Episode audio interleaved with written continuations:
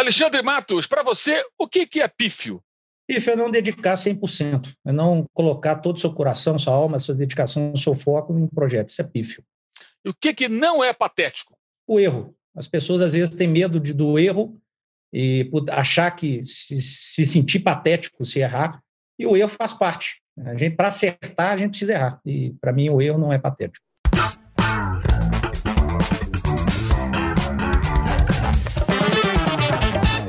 Esse é o Dividida no All Sport e o nosso entrevistado da vez é Alexandre Mato, diretor executivo América Mineiro, Cruzeiro, Palmeiras, Atlético Mineiro. Vai conversar com a gente sobre muitas coisas ligadas ao futebol, né? E eu quero começar, Alexandre. Eh, em geral, o torcedor imagina que os profissionais que exercem a sua função eh, só contratam um jogador. É, Ô, Matos, contrata fulano. Fulano tem que chegar aqui, esse aqui não serve mais, negocia, empresta, vende, manda embora. É, não é só isso, a gente sabe que não é só isso. Queria que você resumisse o que faz um diretor executivo de futebol no clube brasileiro hoje em dia, no futebol no formato atual. É, e somos julgados por isso, né? Se a contratação der certo, o diretor é excelente. Se a contratação der errado, o diretor é o culpado da contratação. E não é isso que ocorre, né? O diretor é um pilar do negócio da contratação. A contratação ela se baseia numa questão técnica, de comissão técnica, análise de desempenho, passa por uma diretoria financeira que aprova ou não valores, por um presidente que autoriza ou não. Então, uma série de coisas, mas a figura do diretor ela é julgada muito por isso. É, é, é, o diretor de futebol, Mauro, de executivo de futebol, ele, ele faz a interface de todos os departamentos de um clube com o departamento de futebol, que é o pilar do, do clube de futebol, né? Então, você tem uma interação com o departamento jurídico, com contratos, você tem interação com o departamento de RH, com dispensas, contratações, de logísticas, viagens, de segurança. Hoje, então, a segurança em aeroportos, em centro de treinamento, em viagens, em jogos. Você faz com o departamento de marketing, tem muita ação de marketing, sócio torcedor. Isso tudo passa para o diretor executivo de futebol. Com o departamento de saúde, muitas vezes tem uma dúvida: olha, esse jogador pode ter uma, uma recuperação mais conservadora, ou ele pode operar de uma vez, vamos fazer isso agora, não vamos. O diretor de futebol ele interage com essa a recuperação, olha, esse cara tem um risco, ó, vamos colocar ele no risco ou não. O diretor de futebol interage com isso. Com o departamento de comunicação, quantas vezes, olha, é interessante a gente colocar esse jogador, olha, vamos suspender as coletivas, olha, vamos colocar o nosso treinador para falar, vamos colocar o diretor executivo, o presidente, uma nota oficial do clube. Todos esses são, são algumas das funções que um diretor de executivo de futebol é, passa por ele diariamente. Ao sem treinamento, a manutenção de campos está ok, olha, o estádio, o gramado do estádio está ok, olha a área onde vai ficar análise de empenho, na, na, viagem no estádio, lá na Libertadores, o estádio é precário, onde o, o, o, treinador vai fazer a sua coletiva. Isso tudo são decisões que um, um diretor executivo de futebol diariamente tem que tomar. No seu livro, é, até vou mostrar aqui o livro do Alexandre Matos, Tudo Começa com um Sonho, Nada Resiste ao Trabalho, é aqui o livro que o Alexandre lançou recentemente. E no seu livro, Alexandre, você escreve em dado momento que a gestão de pessoas é uma das características mais importantes nessa função. Qual a maior dificuldade que você já teve na gestão de um grupo em meio a tanta vaidade e competitividade que há no, no, no, futebol, né? E competição até entre os próprios atletas, que disputam posição dentro do campo, o cara que é o destaque, pode ter um ciúminho. Qual a maior dificuldade que você já enfrentou é, na gestão de pessoas no futebol? É, eu digo que o, o, diretor executivo ele é um gestor de processos, que são esses processos todos que eu citei, e de pessoas.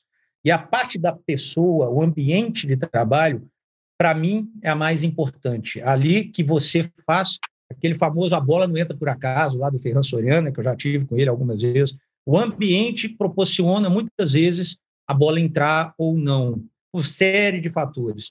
Então, assim, um, um, um gestor de pessoas, é, é, e o futebol ele é vaidades e as consequências dessa, dessas vaidades. Você tem a obrigação de, como um líder de um departamento, saber lidar com essas vaidades, saber e mostrar para todos que cada um tem o seu interesse, cada um tem um grau de, de satisfação, cada um tem um interesse diferente, cada um tem uma vaidade diferente, de que todos juntos, pensando um objetivo em comum, a possibilidade de sucesso para o todo e para a instituição ela é maior. Então, assim, você pega exemplos de, de, de grupos que são absolutamente íntimos na sua amizade, na sua, é, é, no seu objetivo em comum, isso faz um sucesso ficar mais próximo. Quando você tem várias é, divisões dentro de um grupo, é, vários pensamentos diferentes dentro de um grupo, é, a dificuldade ela aumenta. O diretor executivo ele precisa também, junto com o treinador, isso era uma função muito específica do treinador, mas hoje não. O diretor executivo ele tem que atuar muito. E eu, particularmente, acho que a minha, a minha grande virtude, né, a gente consegue enxergar em nós mesmos virtudes e defeitos. Uma grande virtude minha é essa interação é, muito forte com a comissão técnica e com os jogadores para cuidar do ambiente. E quando eu falo ambiente, não só ambiente de elenco, ambiente do clube como todo. Os invisíveis, são aqueles que não aparecem atrás das, das câmeras, são fundamentais no processo e eles que a gente precisa cuidar diariamente, porque geralmente são as pessoas que não são privilegiadas financeiramente dentro de um clube, que precisam fazer o ambiente ser bom para que o ambiente do elenco seja ótimo, para que o todo resulte num sucesso do projeto. Agora, conta alguma história de alguma dificuldade que você teve em algum momento, justamente para poder conseguir fazer com que as pessoas se entendessem né, nessa dificuldade, que é em qualquer área, né? Gerir pessoas não é um negócio muito fácil. Não, ah, eu vejo assim, Mauro, é, é, é são, a gente pode pensar várias assim, mas é, no Cruzeiro teve uma, uma, história bem interessante. Nós estávamos ali em 2013, o início de, de, de, de, de projeto novo, né? Um 2012 foi muito difícil no Cruzeiro, com muita dificuldade financeira. Cruzeiro, depois de 25 anos, o Cruzeiro estava trazendo salário no início de 2012. E em 2013 o presidente me chamou, falou que queria dar uma cara nova é, para o projeto. Cruzeiro em 2011 quase caiu. E ali em 2013, eh, a gente precisava, mesmo sem recurso financeiro, e na época podia fazer parcerias, tinha aquele negócio de cesta de jogadores, não sei se você lembra, né? Podia fazer parcerias com empresários, com, com clubes e etc. Né?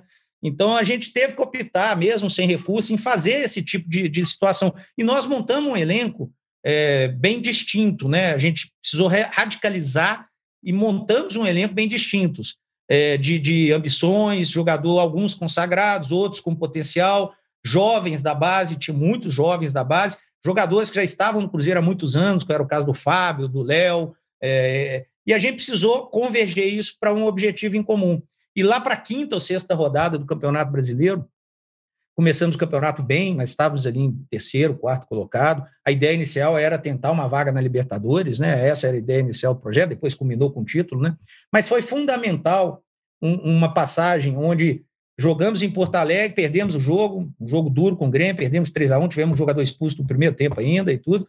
É, mas fizemos uma boa partida. Após o jogo, tinha uma determinação que todos dormiriam e sairiam é, para Belo Horizonte no dia seguinte, apesar de ser folga. Alguns não sei se por falta de, de comunicação, eu estava no, no, meu quarto, na manhã seguinte, fiquei sabendo que alguns anteciparam as passagens e foram.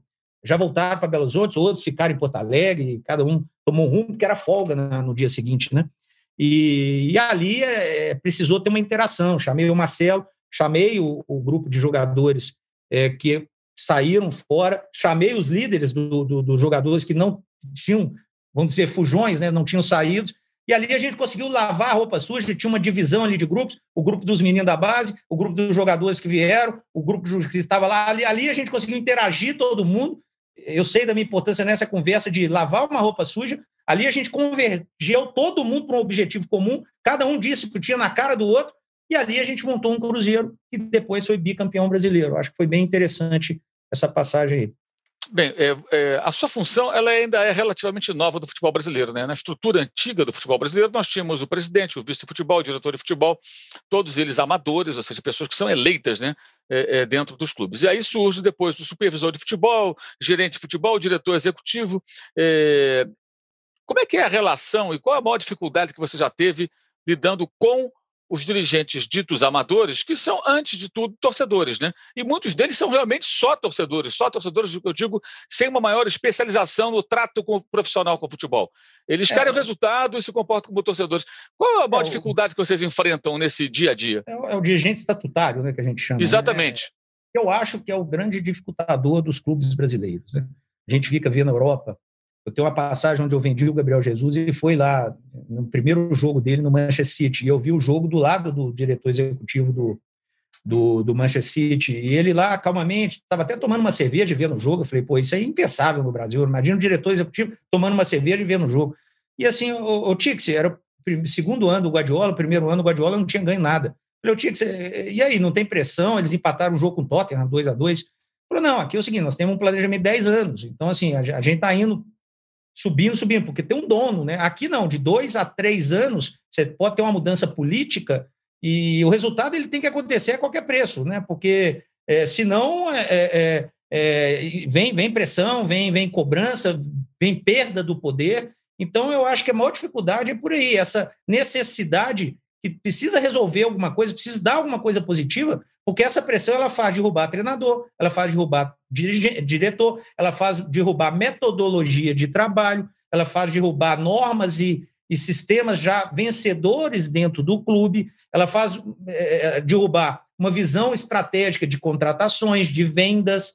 Então, assim, a questão estatutária é você, como um diretor executivo, é, se impor dentro de um limite que é permitido, porque a caneta é do presidente, mas saber mostrar a, o norte que você precisa seguir dentro daquilo que você organizou. Você precisa fazer gestão para que, para que dê certo no momento que você está lá, mas que o seu legado seja positivo também, para que não, não é, surja problemas para o clube no futuro. Então, essa é a maior dificuldade que você tem diariamente, com a quantidade enorme de, de, de conselheiros ou de pessoas próximas, ou de torcedores, que têm acesso a quem tem a caneta. E você precisa passar uma confiança de que o projeto está certo ou que o projeto precisa ter uma cara nova. Essa dificuldade que os diretores executivos enfrentam diariamente. Qual é a melhor contratação que você fez, Alexandre? Pensando no todo, né? não só tecnicamente, mas relação custo-benefício, observação de mercado. Qual a contratação que deixou você mais satisfeito e orgulhoso com o seu trabalho? Eu podia pedir licença e falar assim é, é, de cada clube, vamos dizer assim, porque se eu Sim, for, fica à vontade. Se eu for falar assim no meu América, lá, sem dúvida alguma, o Euler, né, filho do vento, meu amigo, momento difícil do América. América, quando eu cheguei no América, era sete meses salário atrasado. Até por isso eu tive a oportunidade, eu com meus 27, 28 anos, conheci o presidente do América por acaso e tinha um sonho né, de, de me tornar de, de, de tomar dirigente ou, ou, participar de algum projeto dentro do, do, departamento de futebol. E ali o, América muito mal, o América jogando segunda divisão de Campeonato Mineiro, sem divisão nacional, não esse América de hoje, que eu tenho orgulho de hoje ver um legado meu lá dentro, ainda profissionais que eu levei lá atrás, ideias, metodologia, que, que ainda se encontram no América atual. O Marcos Salum, muito meu amigo, ainda conversamos muito. Então, assim, é, sem dúvida alguma, o Euler foi, num determinado momento, uma pessoa que, pelo amor que ele tinha pelo clube, ele aceitou ir para o América numa terceira divisão e foi fundamental para o resgate ali da, da autoestima e, sem dúvida, conseguimos chegar na primeira divisão em três anos, né? Desde a chegada do Euler, a gente ganhou uma Série C. 2009 foi o meu primeiro título nacional, 2009.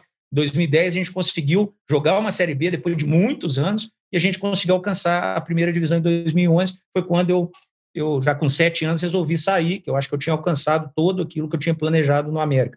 No Cruzeiro, um, um, uma contratação que, que, que chamou muita atenção também pelo grau de dificuldade, né? que foi o Dedé, né? que na época tinha o Paris Saint-Germain, o Bayer Leverkusen, algumas equipes, o Dedé ainda queria ficar no Brasil, é, o Corinthians também estava muito em cima, e ali foi uma contratação com muita estratégia, com muita habilidade. É, é, fui para o Rio ficar um dia, o Vasco não queria nem receber. Né? É, eu lembro que eu liguei na época, o senhor do Vasco era o Cristiano Kuller, que hoje está no, no, Palmeiras, é, e eu liguei ele, ah, Alexandre, não precisa nem vir, o Dedé vai ficar, ou ele vai para Paris Saint-Germain, não sei o quê.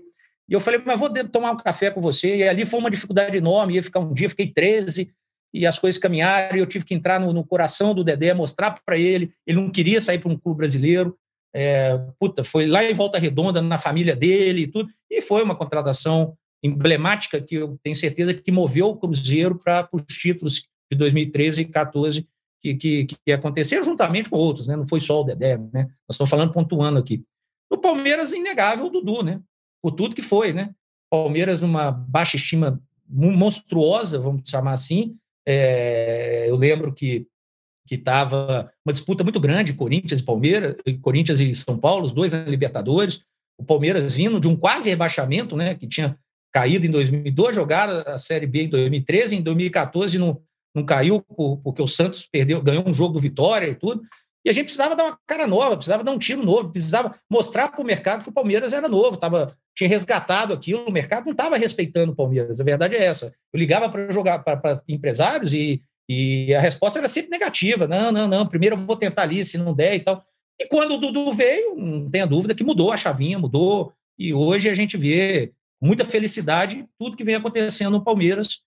E qual a pior contratação, ou as piores, se você quiser citar mais de uma, que te deixou é, decepcionado? Mauro, Mauro eu, eu, eu, eu, te falar assim que, que nome de jogador, né, até por um respeito, né, jogar, eu prefiro assumir a responsabilidade das contratações que, eu, que, eu, que, eu, que deram erradas, sabendo que não é responsabilidade exclusiva do diretor executivo, como eu te disse aqui, passa por uma demanda técnica, passa por uma análise de desempenho, passa por um departamento financeiro, passa por uma autorização do presidente ou não. Então, tem um todo um, um, uma série de pessoas que participam da tomada de decisão de uma contratação. Agora, eu citar uma pessoa estaria sendo injusto e isso não faz parte do meu princípio. Preferia deixar e assumir aquelas contratações que todos sabem que, que deram errado em todos os clubes, e é em todos os clubes do mundo, não é só nos clubes que eu participei, não é só de um profissional, são todos né, que, que, que cometem erros também. O, o Borges seria uma delas? O Mauro, o Borja, quando o, o Borja. O Borja é uma, uma situação muito ímpar, né? O Borja foi uma unanimidade, né? Vamos lembrar aqui, né? O Borja é de torcida, de parceiros do Palmeiras, de análise técnica, de crítica, de imprensa. Eu não me recordo de, de alguém falar assim, olha, o Borja não, né? Então, assim, é, o Borja era uma situação absur absurdamente cara, absurdamente difícil. Eu lembro quando eu fui lá na Colômbia, os chineses estavam lá, é, o Borja aceitou um projeto financeiramente bem menor para vir para o Palmeiras. Nós conseguimos também derrubar muito daquilo que o, que o, o Nacional tinha de ideia.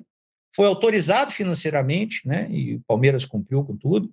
É, com, com, seus parceiros, com, a, com, o potencial orçamentário do Palmeiras também. Importante dizer isso. Sou um profissional, Mauro, que trabalho exclusivamente dentro do orçamento do clube. O clube ele tem um orçamento.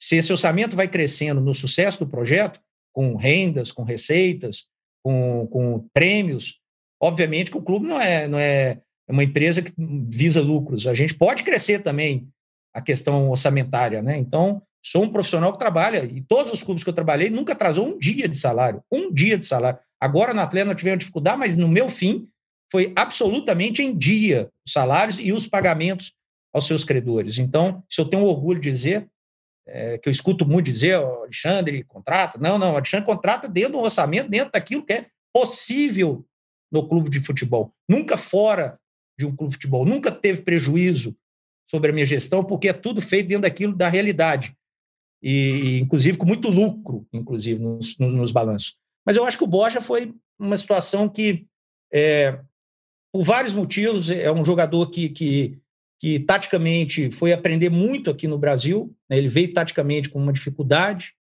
e talvez ele um pouquinho mais de experiência, de, de, de, tempo, ele talvez poderia render mais, como a gente vê hoje o Veiga, né? Eu lembro quando eu contratei o Veiga, eu disse muito do futuro, né? E o Veiga precisou dos seus dois, três anos para hoje ser o Veiga, que está todo mundo aplaudindo e tal, e faz parte isso, de um processo é, de maturidade. Só que o Borja, por ser rei da América, pela expectativa criada. As pessoas queriam que resolvesse na hora, né? E esse na hora, muitas vezes, não é na hora, né? Mas não tem arrependimento nenhum, acho que nem meu, nem de todo mundo que autorizou e, e acreditou naquele projeto. O, no Palmeiras, Alexandre, vocês tentaram mudar a forma de jogar do time algumas vezes, né? Com contratações de outros técnicos, até de perfil diferente, o Nelsinho Batista, mas mais ainda o Roger Machado. Esse, assumidamente, era um técnico com uma proposta de jogo diferente. Mas aí o time acaba voltando para o jogo mais reativo e vencendo algumas competições importantes. Né? Foi o caso com o Felipão, em 2018, no lugar do próprio Roger, e agora com Abel Ferreira, técnico estrangeiro, mas com uma filosofia de jogo muito semelhante à de outros, como o Cuca em 2016, era também nessa linha, e o próprio Scolari. Né? Você acha que essa se tornou uma característica do futebol do clube? Eu te pergunto isso porque você fez parte de um processo de tentativa de transformação do futebol do Palmeiras, de, de, de dar uma maior diversidade de jogo, jogar mais com a bola e tal e acabou que sempre o Palmeiras voltava e voltava e acabava se dando bem, como se deu bem de novo. Virou DNA do Palmeiras jogar de forma reativa? Eu acho que, que o Palmeiras é um clube diferente, sabe? É por tudo que envolve. A sua torcida que é muito apaixonada, mas é muito ansiosa também. É, sabe, a necessidade ali. O Palmeiras viveu de 2002 até 2014 é, com muita dificuldade, o torcedor sofreu muito. Então, quando vem essa nova era, vamos chamar assim, é onde o, todos são importantes, né? Todos, né? Crefisa, Paulo Nobre, os profissionais todos que estão lá dentro, muitos continuaram lá dentro, né? muitos indicados por mim continuaram lá dentro, e, e etc., os jogadores, todo tem sua, sua importância dentro dessa nova era, vamos chamar assim. E o torcedor ele quis resolver tudo muito rápido, né? E, e muitas vezes essa ansiedade do, do estádio, o palmeirense é muito acalorado, é muito apaixonado. Ganhar no Palmeiras é uma, uma felicidade completamente diferente, porque eles são muito apaixonados, né? A gente sente muito, né? e, e, a bronca também também é muito grande também quando as coisas no caminho. Eu acho que ali foi uma tentativa ali da tal da academia, né? Academia, né? De, que, o Palmeiras sempre teve, né? De, de, de jogadores técnicos, de, de desenvolvimento ali. Na né? ideia do Roger era uma ideia de jogo, realmente, né? E a gente detectou ali no meio ali do projeto do Roger que o time ele tinha ideias claras de metodologias de jogo, né? Era um time arrumado e tudo, mas faltava alguma coisa é, e que o, um profissional como o Filipão podia nos dar. Acho que é por isso que deu certo, né? O Roger ele implementou uma, uma metodologia, o Filipão, até porque não poderia ser diferente, jogo 4 mil, 4 mil, 4 mil, faltando quatro meses para acabar o ano. O Filipão trouxe aquilo que talvez estava faltando naquele momento, e eu tenho certeza que hoje o Roger é um profissional muito mais bem preparado, aliás, tem tudo para ser um dos grandes profissionais, grandes treinadores ainda do futebol brasileiro, pelas suas ideias, pela pessoa que é. Então, eu acho que ali foi um, um fator é, de pensamento do ano, que isso acontece muito em clube, de dar aquela reviravolta, e deu certo, né? e deu certo.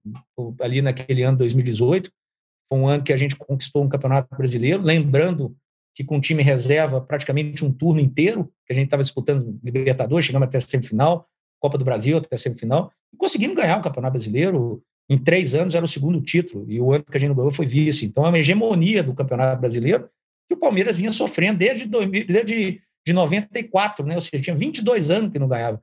E o Paulo Nobre, eu lembro quando ele foi me contratar, ele me falou: Alexandre, a, Libertadores é importante, mas eu quero ganhar o brasileiro. E, porque tinha uma necessidade de resgatar isso para chegar no ponto de ganhar a Libertadores, como ganhou agora.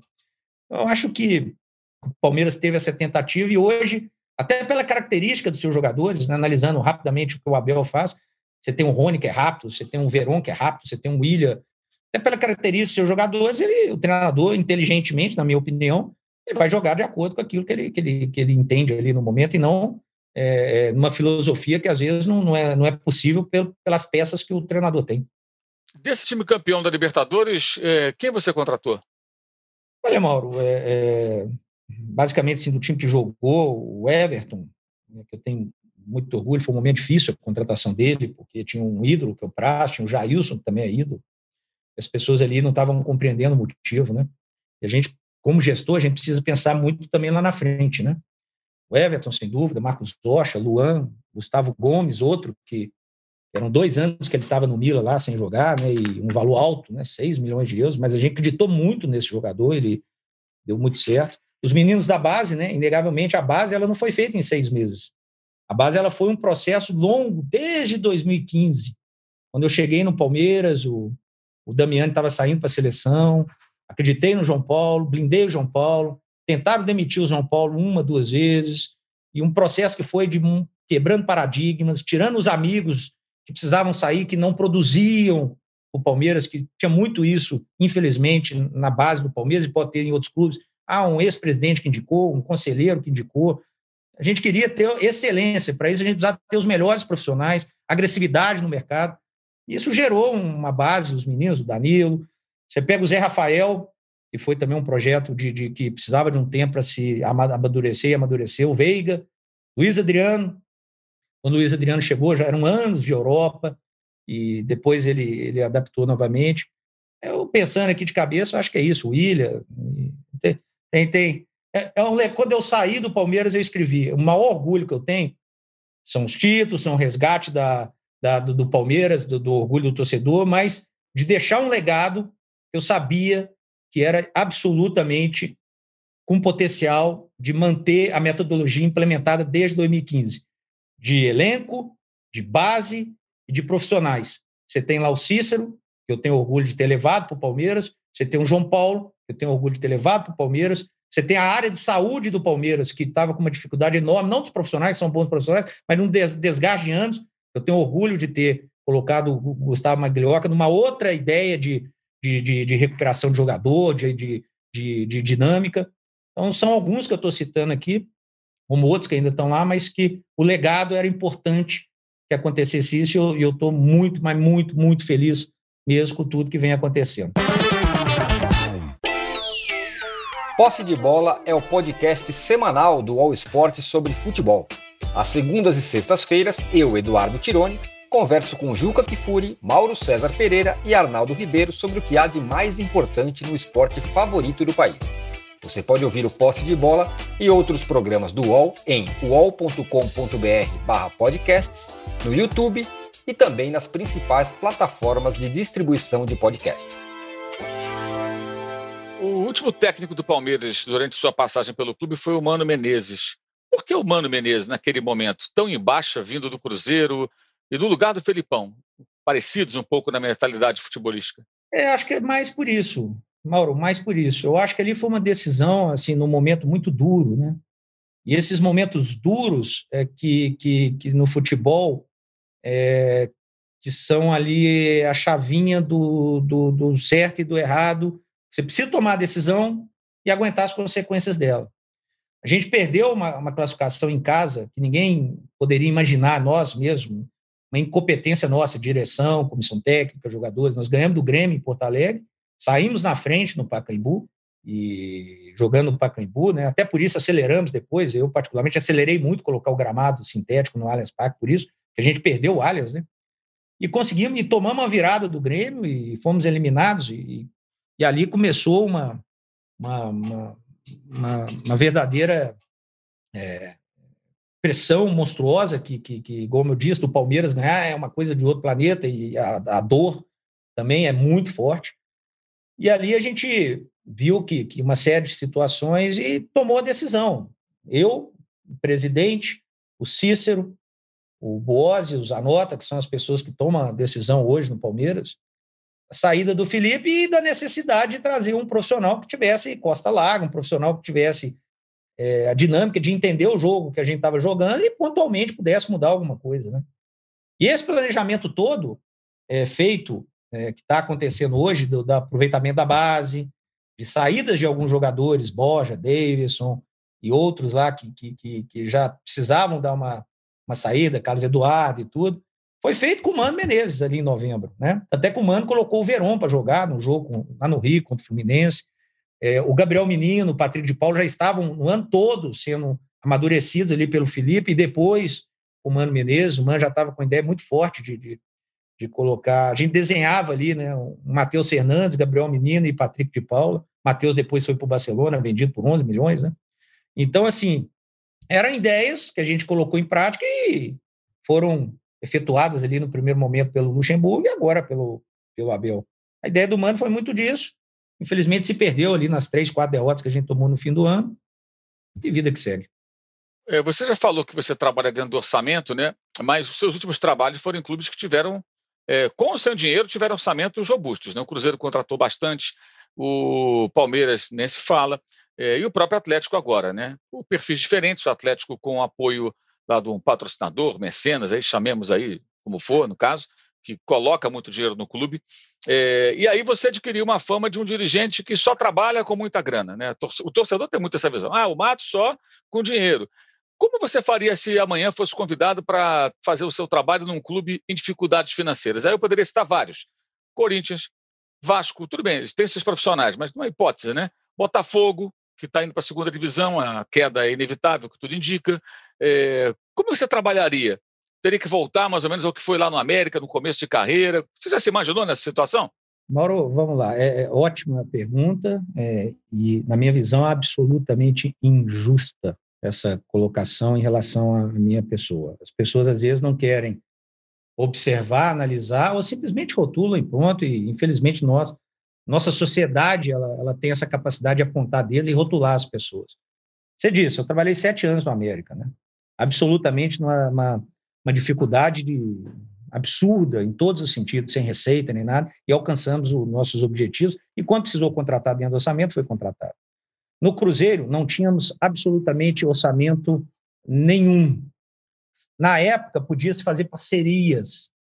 E ali foi uma habilidade muito grande com o mercado de fazer essas parcerias com empresários, com clubes, com patrocinadores, para montar aquele elenco, que era um elenco é, muito em conta dentro daquilo que foi. Pontualmente, a gente buscou um Dedé, a gente buscou um, um Júlio Batista, que veio sem custo, obviamente com um salário um pouco mais alto, pontualmente, mas não foi. E, e a necessidade da reformulação é que deu a quantidade de jogadores.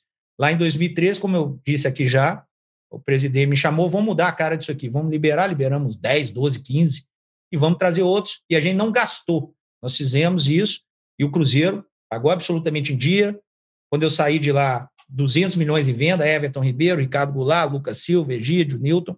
Então, acho que o Cruzeiro bateu todos os recordes de arrecadação de, de, de, de, de bilheteria, de sócio-torcedor, todos, todos, todos, todos. O que aconteceu depois, aí eu deixo para vocês analisar. E no Palmeiras, diferentemente que as pessoas pensam, quando eu cheguei no Palmeiras, o Palmeiras não tinha recurso financeiro. Vamos lembrar aqui. O Palmeiras tinha uma dívida com o Paulo Nobre de 200 milhões. O Paulo Nobre me chamou e falou: eu preciso manter uma folha de 3 milhões, 4 milhões no máximo, e a gente ganhar o Campeonato Brasileiro. E assim foi. Até o momento que chegou a Crefisa, os 3, 4 puderam ser 5, 6. Até o momento que veio a Copa do Brasil, e a gente continuou. Até o momento que veio. Aí a gente conseguiu comprar um Mina, tudo, dentro do orçamento. Mas quando acabou 2014, o jogo lá do Santos, lá no Vitória, qual era a fala de todos? E, Mauro, posso até dizer sua. Palmeiras precisa mudar tudo. Palmeiras precisa radicalizar. O Palmeiras precisa. Esse elenco não vai. Precisa mudar. E aí eu cheguei com essa obrigação. Então, ali teve um número grande de contratações que eram necessárias, não era o certo. Quando um gestor contrata muito, a chance de errar é muito grande. Eu chamo para mim toda uma responsabilidade, que eu sei que eu sou julgado pelas contratações, que eu não quero, nenhum dirigente quer. Porém, foi necessário isso. E aí sim, foi galgando o sucesso, as conquistas, a Crefisa foi aumentando o seu investimento, as receitas do sócio avante foram aumentando, as receitas do estádio foram aumentando, as vendas. Eu lembro o Paulo Nobre para mim, Alexandre, será que um dia nós vamos conseguir vender como São Paulo vende, outros clubes vendem? Vendemos o Gabriel Jesus por 33 milhões de euros, na época, maior venda da história do clube. As vendas de jogadores, uma atrás de outra, vendeu Mina, 12 milhões e meio de euros. Keno, 10 milhões de dólares à vista. É, e tantos outros. É, Roger Guedes comprando por 2 milhões de reais, vendendo por 9 milhões e meio de euros. Isso tudo proporcionou receitas que fez o Palmeiras estar tá aí até hoje. Meu orgulho do legado, não só de jogadores, como eu citei que talvez oito ou nove jogadores na final, passados pela minha gestão, contratados pela minha gestão, mas as receitas. O Palmeiras esse ano vendeu um Dudu, Bruno Henrique, Arthur Cabral, Arthur, que está no, no, no, Red Bull, é, Matheus Fernandes, Vitor Hugo. Então, assim, as receitas que. Eric, que o Palmeiras vem produzindo. Isso tudo é um legado que eu fico muito orgulhoso. Então, não é isso. No Atlético foi um caso atípico. No Atlético, absolutamente atípico. O Atlético tem uma dificuldade financeira enorme de muitos anos. Agora, contratou-se o Sampaoli, antes, até anterior à minha vinda, o Sampaoli, inclusive, tem participação na minha contratação, que ele me ligou, eu estava indo para a Inglaterra, você lembra disso? E ali foi prometido a ele uma reformulação e dinheiro vindo dos investidores para que se mudasse o elenco do Atlético. O Atlético acabou de contratar o Hulk e não vai parar, porque isso foi prometido ao São Paulo. É um dinheiro que vem de investidores, que obviamente eles devem saber como que vai ser essa questão dentro do clube, né? Aí não cabe a mim.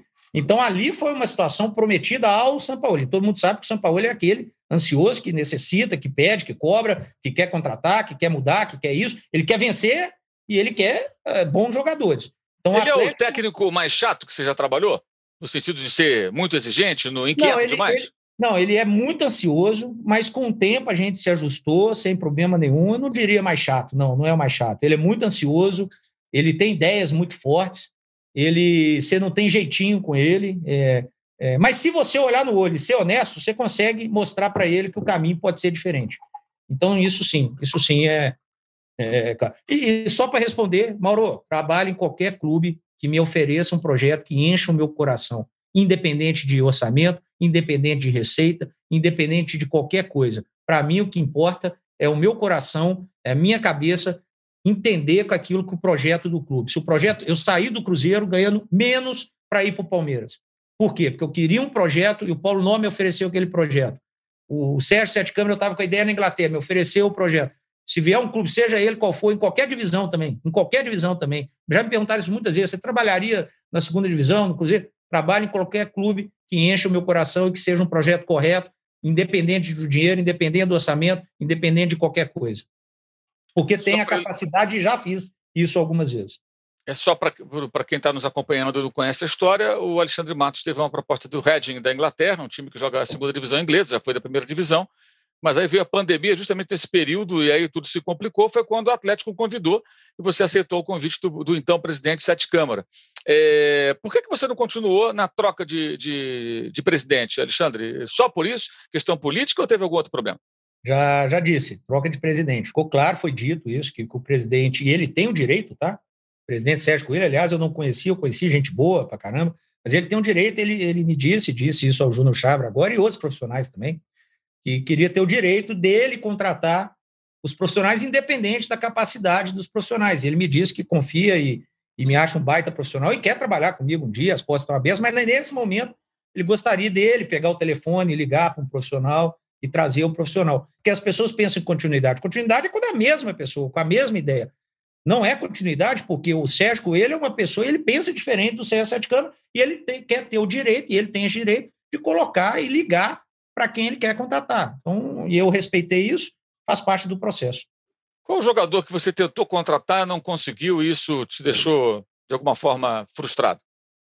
Eu vou te falar, não frustrado, mas mudou, na minha opinião, a história do Palmeiras. Todo mundo fala que o, Dudu foi a chavinha e foi a chavinha mesmo, né? Para mudar é, resgate, mercado, torcedor e tudo.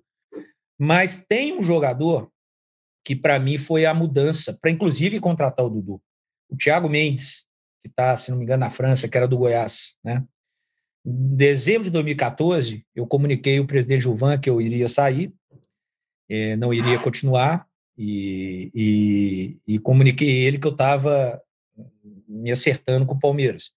Ele me pediu: olha, eu quero que você fique, tal, tal, tal, mas eu quero que você encerre esse 31 até 31 de dezembro, porque tem algumas pendências, tem alguns jogadores, algumas vendas, como foram medidas, Lucas Silva, Everton Ribeiro, Ricardo Goulart e tal encerra isso para mim, e aí você vai e tal. E eu combinei com o Paulo Nobre que eu iria lá, a partir do dia 1 de janeiro, para o Palmeiras. Só que eu indiquei o Cícero Souza para já fazer uma função lá de organização, e já algumas coisas pontuais já estavam sendo feitas, né, de contratações. Né?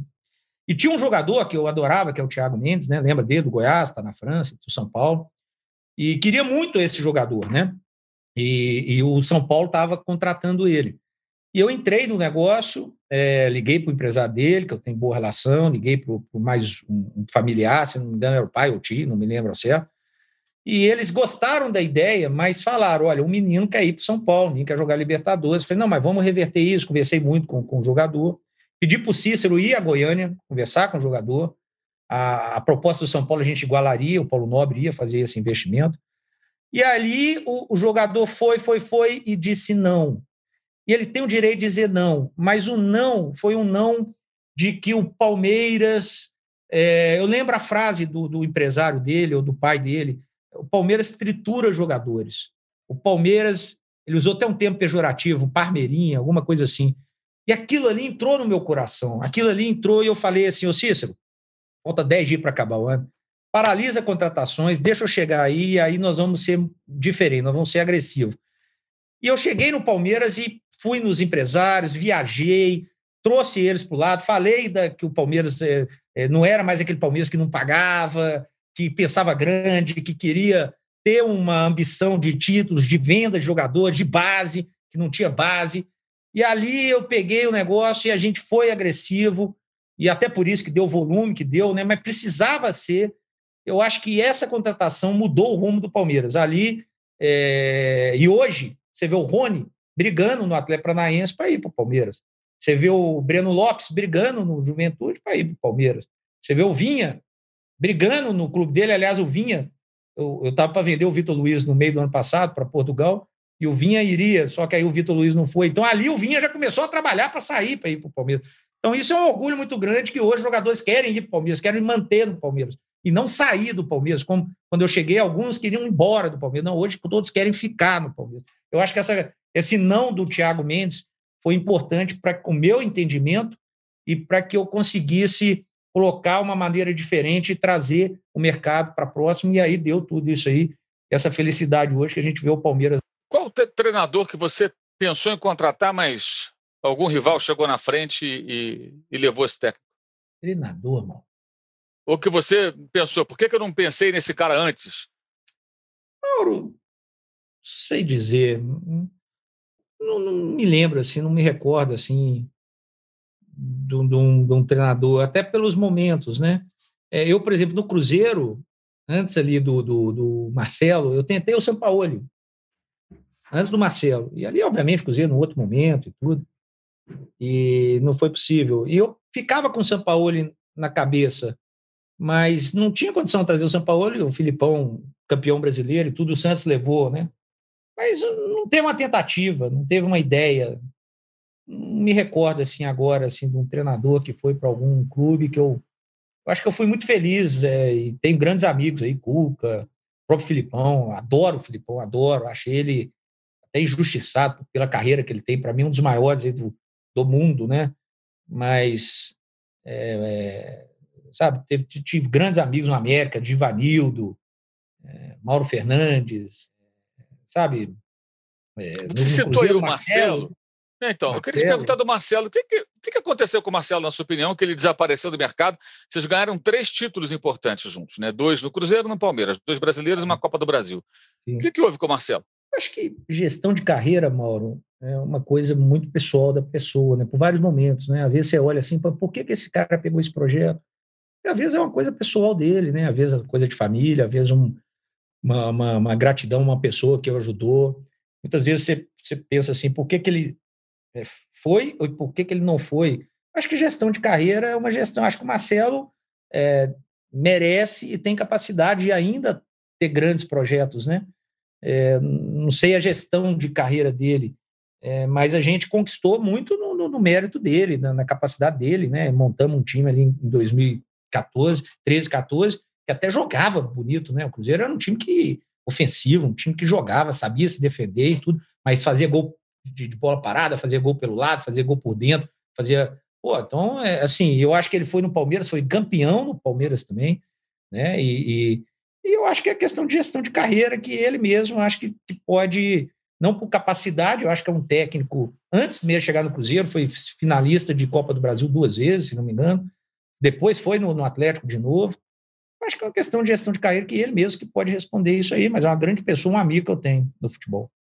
Você se arrependeu de não ter trocado de técnico depois da Copa do Brasil 2015? Por que eu pergunto isso? O time vinha mal, mas conseguiu ainda assim ganhar a Copa do Brasil, vinha muito irregular. Aí entrou em 16, continuou irregular, e aí quando o Cuca chega, depois da demissão do Marcelo, aí o Palmeiras estava muito mal na Libertadores, a chance de classificação era pequena, dependia de outros resultados, não conseguiu classificar, e ganha o brasileiro no mesmo ano. Quer dizer, o Cuca não consegue salvar o time de uma eliminação, que já não foi nem culpa dele, já pegou já a situação Sim. bem difícil, mas montou o time campeão brasileiro. É, houve algum tipo de arrependimento de não ter feito a mudança no final de 2015? Porque se não ganha aquela Copa do Brasil, acho que o Marcelo não ficava, não, Alexandre. É, é, é então, Mauro, tem que analisar o contexto. Né? Na verdade, o Marcelo chegou no meio do campeonato. Né? Ele substituiu é, é, é o Oswaldo. Né? Então, assim, é, é, tinha que dar tempo ao tempo. Marcelo, naquele momento, era a bola da vez, eu acho, no Brasil. Né? Eu via críticos dizendo até na possibilidade do Marcelo ir para a seleção. Eu via isso, né? Pelos dois títulos brasileiros e tudo mais que ele vinha desenvolvendo no, no, no, no Cruzeiro. E ali, quando as coisas não estavam caminhando assim de resultado né, com, com, com o Oswaldo, começou uma pressão muito grande, e pela minha relação com o Marcelo, e o Marcelo saiu do Cruzeiro, a pressão aumentou e levei o Marcelo, mas o Marcelo não começou o ano, não começou com as ideias dele. Ele pegou um projeto já em andamento. Pontualmente, ele pediu uma coisa ou outra, um jogador ou outro. Mas ele foi importante, ele efetuou o Gabriel Jesus lá na frente, é, e a gente conseguiu ganhar a Copa do Brasil, né? Que, que, que foi uma série de fatores, né? A gente passou pelo Cruzeiro, passou pelo Inter, passou pelo Fluminense, que, que tinha o Fred bem, tudo, e na final com o Santos, que era um time melhor que o Palmeiras, né? O Santos era um time melhor, jogava melhor que o Palmeiras. E a gente conseguiu no mata-mata, e mata-mata tem disso, a gente conseguiu superar, conseguiu criar um ambiente e a qualidade de jogadores e de trabalho Marcelo ser campeão. Só que o Marcelo merecia começar o ano, ele merecia fazer uma pré-temporada, merecia mexer no elenco, por tudo que ele já tinha feito atrás e por, pela, pelo título também, sem dúvida. Mas quando a gente detectou, principalmente numa vitória, e é difícil, hein? Porque na vitória parece que está tudo calmo. Você vai lembrar dela. Uma vitória que a gente teve em cima do Rosário Central no Allianz Parque, inacreditável. Inac... Sim, o, o Cudeiro, o técnico eu, do Rosário Central. Vergonha, eu senti vergonha. Eu posso dizer isso porque eu disse isso ao, ao presidente, eu disse isso a alguns jogadores, eu disse isso ao Marcelo. Eu senti vergonha porque não merecia absolutamente nunca a vitória, né? Fomos massacrado pelo Rosário e ganhamos de 2 a 0, né? É o futebol, né? É o futebol. O né? gol da Lione no final até. É, e o, acho que o, o Cristal. O pegou pênalti. Debaixo de uma chuva absurda. Ali, ali, outro treinador interessante que, que sempre ficou no radar, o poder, né? Sempre, sempre ficou na, na, na, ideia, né? Não teve o tempo exato ali para acontecer, mas o poder sim também. Então, assim, é, é, é, é, nessa vitória foi no dia seguinte, eu fui na sala do Paulo e conversando com ele, falei, Paulo, eu vou chamar o Marcelo, precisa modificar algumas coisas. É, o momento pede isso. Se, se, se, se não tiver uma, uma, ideia diferente ou alguma coisa diferente, nós vamos ter que seguir. Eu acho que uma, duas, dois jogos depois a gente tomou a opção, e para mim foi, foi talvez a demissão mais difícil, junto com a do Filipão, né, pela relação até pessoal que eu tinha, né, mas super compreendida pelo Marcelo também, né. A gente não estava conseguindo fazer o time jogar, né. Alexandre, fala um pouquinho sobre o mercado, situações nas quais o clube, em condições, né, tendo mais dinheiro, contrata jogadores até para impedir que rivais se fortaleçam. E até situações como, por exemplo, a do Roger Guedes, emprestado para o Atlético, de repente começou a jogar muito bem no Galo, e aí surgiu a China, quando o Palmeiras o negocia, o Palmeiras ganha duas vezes, né? Porque negocia o jogador, ganha dinheiro, lucrou com a venda, você já falou dos números desse atleta, inclusive, de quanto custou e por quanto foi vendido e enfraquece o rival, né? porque aí o Atlético perdeu o Roger Guedes e perdeu muito seu poder ofensivo, e era um rival ali brigando por posições no campeonato. Como é que você vê essa questão? Você já se viu no outro lado também de é, é, algum clube é, impedir que você tenha um jogador e acabar se reforçando? Fala um pouquinho sobre isso. Como é que funciona isso? O Roger Guedes, na verdade, três vezes, porque aí seguramos o Dudu, né? Porque o negócio começou querendo o Dudu, né? E aí, quando a gente segura o Dudu, é, foi uma indicação minha ao chinês. Falou, olha, tem um jogador, porque foi combinado isso com o Atlético. O Atlético pegou o Roger Guedes no empréstimo gratuito e foi combinado, olha, é um jogador que se parecer propor, nós vamos ter que vender. Ok? Ok. Então, o que é combinado não é caro. Então, quando deu a possibilidade, eu indiquei o Roger Guedes, o chinês olhou, não, não, Roger Guedes não. E aí o Roger estava numa fase muito boa mesmo, como você mesmo disse. Eu lembro de um jogo contra o Fluminense, que foi 5 a 2 eu acho que ele fez três gols. E ali o chinês me ligou louco, querendo o Roger Guedes. Tinha um time da Arábia também namorando, e tem uma rivalidade China e Arábia. Eu utilizei isso é, em mídia e tudo, e o chinês e pagou 9 milhões e meio de euros, e foi muito bom para o Atlético também, porque financeiramente o Atlético é, é, pegou 2 milhões e meio de euros nessa história. Então, um jogador que foi seis meses gratuito, e o Atlético recebeu 2 milhões e meio de euros. Então, foi financeiramente muito bom para o Atlético também. É, agora, isso acontece, Mauro. Eu acho que é emblemático dizer que isso começou, se não me engano, com o Luxemburgo, né? É, que, que, que, fazia muito isso, né? Eu te confesso, Mauro, que eu, que eu já atuei não pensando em bloquear mercado, mas eu atuei pensando no futuro do clube que eu estava. Eu lembro que eu estava no Cruzeiro e na época eu fui buscar o Marrone do Vasco, que estava despontando muito bem. Não, não tinha necessidade imediata, mas para o futuro sim acabou que não deu certo. No Palmeiras, Várias vezes eu citei entrevistas e algumas vezes não fui compreendido, porque as pessoas queriam um momento, queriam naquele momento, não estava preocupado com o futuro, quando eu vou e contrato o Zé Rafael e o Veiga, que hoje foram titulares do Palmeiras na Libertadores. Por quê? Porque via um potencial e, ao mesmo tempo, eu sabia que se precisasse sair e vender e recuperar o dinheiro, era uma coisa iminente, porque um tem passaporte europeu, o outro tem um perfil da Europa, eu, é, sabe? É, quando, por exemplo, o Everton veio para o Palmeiras, um dia depois eu apresentei para o Maurício Gagliotti uma proposta de um milhão e meio de euros do time do Marcelo Groi. As pessoas não compreenderam por que, que pagou dois milhões de reais. Pagou porque ele ia para o time do Marcelo Groi. O tio Al Thiago não queria o Marcelo Groi, queria o Everton. E isso mesmo depois dele vir para o Palmeiras, Eu apresentei, Maurício, você quer fazer dinheiro aqui? Está aqui um milhão e meio de euros. Então, assim, você tem que entender, o, óbvio, o jogador pode, infelizmente, quebrar a perna, pode se perder, mas você tem que dar solução. Eu lembro uma situação emblemática, se eu estiver me alongando, você me fala, eu cheguei a oferecer 12 milhões de euros para o Fluminense pelo, pelo Richardson.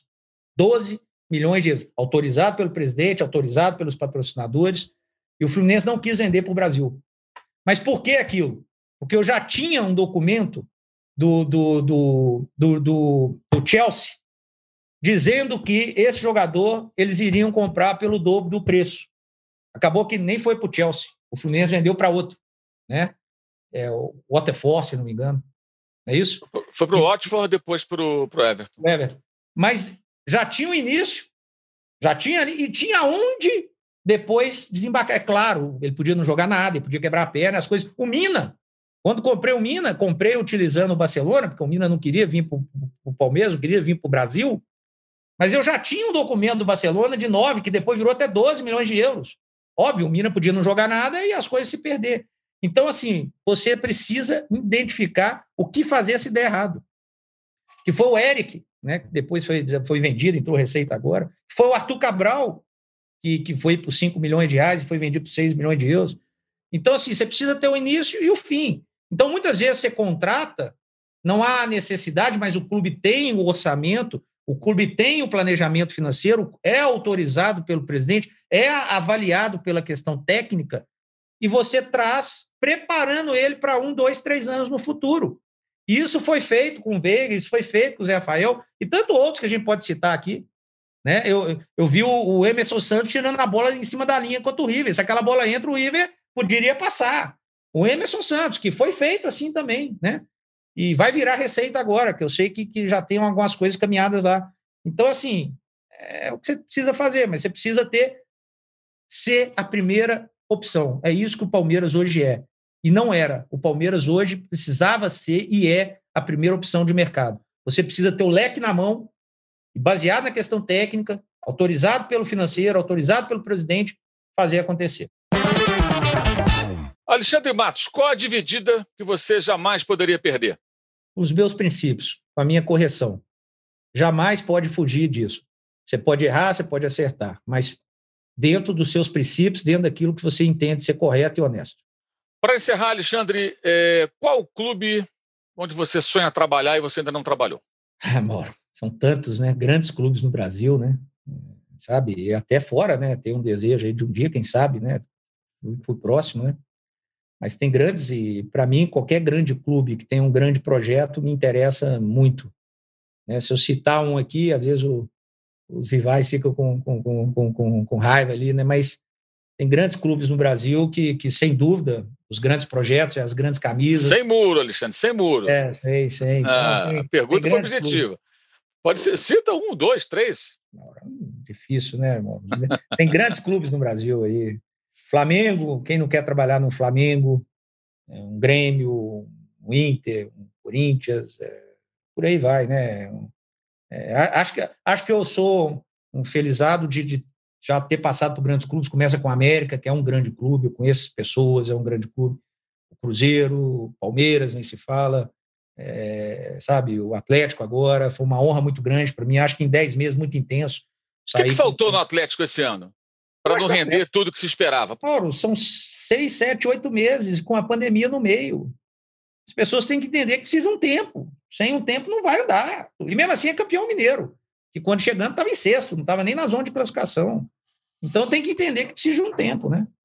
Mas sem dúvida, os grandes clubes do Brasil, qualquer profissional, não sou eu, seleção brasileira, qualquer profissional quer, quer, quer ter o orgulho e a honra de, de, de, de, de participar de um projeto, mas não posso nem, nem, nem dizer, ah, eu falo aqui que eu quero ir para um clube A e tem um profissional lá, parece que está cavando. Não é, a ideia não é essa, e eu sei que a pergunta também não é essa, né? O sonho de trabalhar no, nos grandes clubes Sim. de futebol brasileiro e trabalharia independente de orçamento, independente de, de, de dificuldade financeira, e estou acostumado e sempre trabalhei em cima de dificuldades. Eu não peguei nenhum projeto que já estava andando e estava pontualmente precisando ajustar para se cravar. Eu, todos os projetos que eu peguei tinham uma dificuldade enorme, técnica, financeira, estrutural, todos, América, Cruzeiro, é, Palmeiras e até todos com o mesmo perfil, todos precisando mudar muito, todos precisando reformular, todos precisando resgatar mercado, todos precisando estruturar, todos sem exceção. Palmeiras vai estruturar muita coisa, física, tudo, e a gente conseguiu, não sozinho, mas com muitas outras pessoas, é, fazer as coisas acontecerem. Legal. Esse foi Alexandre Matos, diretor executivo, ex-América, ex-Cruzeiro, ex-Palmeiras, recentemente deixou o Clube Atlético Mineiro. Alexandre, obrigado pela entrevista. Boa sorte para você, sucesso. E ficamos por aqui no All Sport até o próximo Dividida.